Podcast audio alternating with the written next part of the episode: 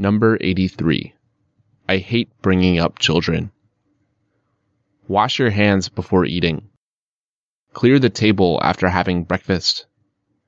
Empty the garbage bin before going to school. Call me after arriving at school. Stop picking your nose. Picking a nose is disgusting. I know you like picking your nose.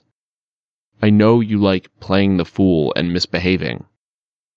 Your teachers always punish you for misbehaving.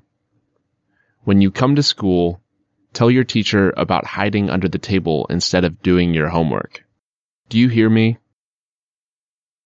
Bringing up children is a hard thing to do. I don't like bringing up children. I like browsing the web. I can make money. Making money is easy if you are an expert at your job. After staying at home with my children for a couple of weeks, I feel like going to work daily again.